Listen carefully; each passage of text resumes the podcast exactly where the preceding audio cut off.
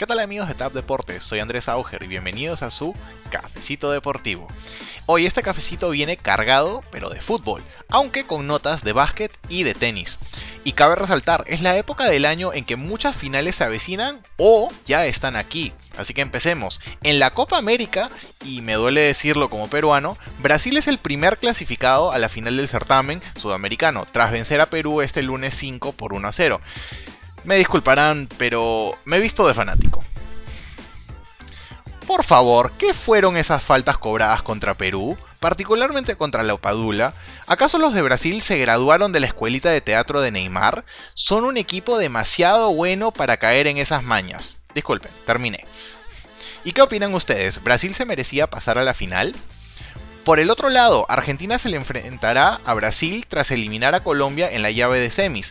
El partido quedó 1 a 1 y se definió por penales donde el arquero argentino Emiliano Martínez atajó tres penales para darle la victoria a los blanquiazules. Más importante que eso, Messi marcó su penal. Y para ustedes, ¿quién quieren o creen que gane la Copa América? ¿Brasil o Argentina? Los leemos. Y pasando a la Euro, ya tenemos a nuestro primer finalista. Italia le gana a España por penales después de un 1 a 1 y se asegura su pase donde jugará por la Copa Europea contra Inglaterra o Dinamarca, partido que se jugará hoy mismo. El español Álvaro Morata, lo que te da, te lo quita, ya que marcó el gol del empate y luego falló su penal. Ay, ay, ay.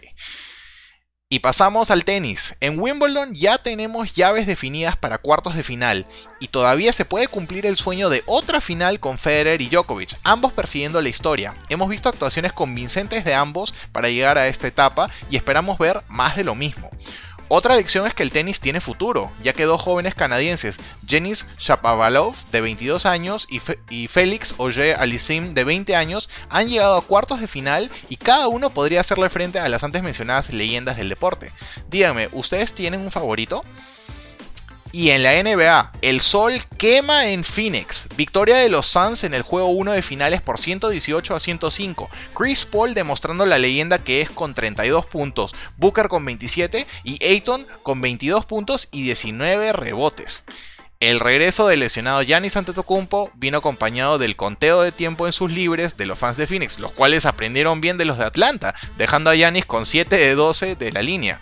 Y para ustedes, ¿creen que los Bucks puedan ganar un partido como visitantes con este ambiente en Phoenix? Los leemos.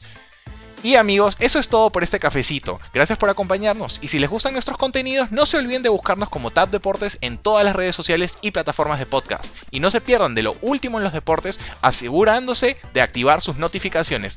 Este fue Andrés Auger. Salud para todos y hasta la próxima.